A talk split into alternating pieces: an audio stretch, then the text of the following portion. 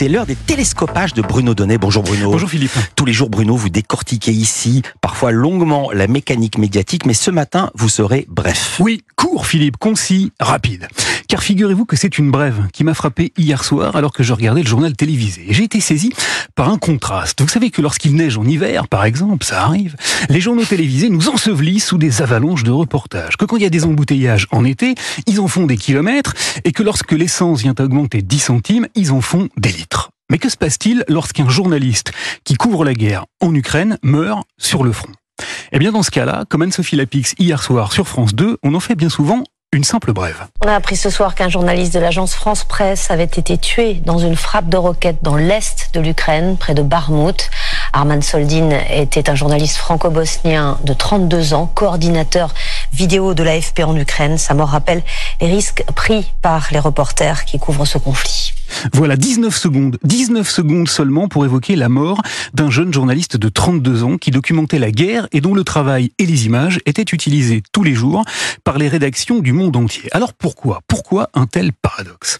Eh bien par pudeur un peu, mais aussi et surtout pour ne pas avoir l'air d'être par trop corporatiste. Les drames, la guerre, la mort, c'est le pain quotidien de la presse. Mais la mort d'un confrère, c'est compliqué, pas facile à traiter et bien plus difficile à attraper qu'un énième fait divers macabre auquel on consacrera volontiers de longues minutes d'enquête plus ou moins nécessaires. Les cordonniers, vous le savez, sont les plus mal chaussés et les journalistes n'ont pas coutume de s'attarder sur la mort d'un des leurs. Ça ne se fait pas.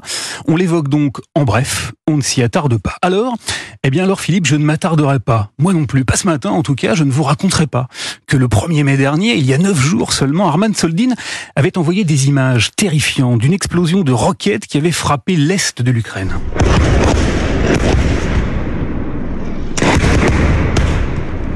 Je ne m'étendrai pas pour vous dire qu'il avait eu la peur de sa vie, mais qu'il avait pris son courage et sa caméra à deux mains pour nous montrer l'épouvantable réalité de la guerre et son fracas terrifiant.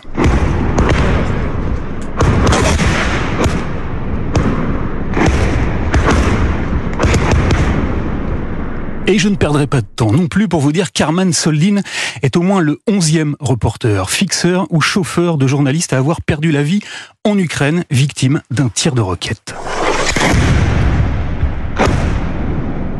Je vous dirais tout simplement qu'hier, au moment où Vladimir Poutine expliquait devant des Russes privés d'images que les Ukrainiens sont les nouveaux nazis, un reporter de 32 ans qui filmait tout simplement la réalité des faits en est mort. Bref, je vous dirais, Philippe, qu'hier, un journaliste est mort d'une balle perdue.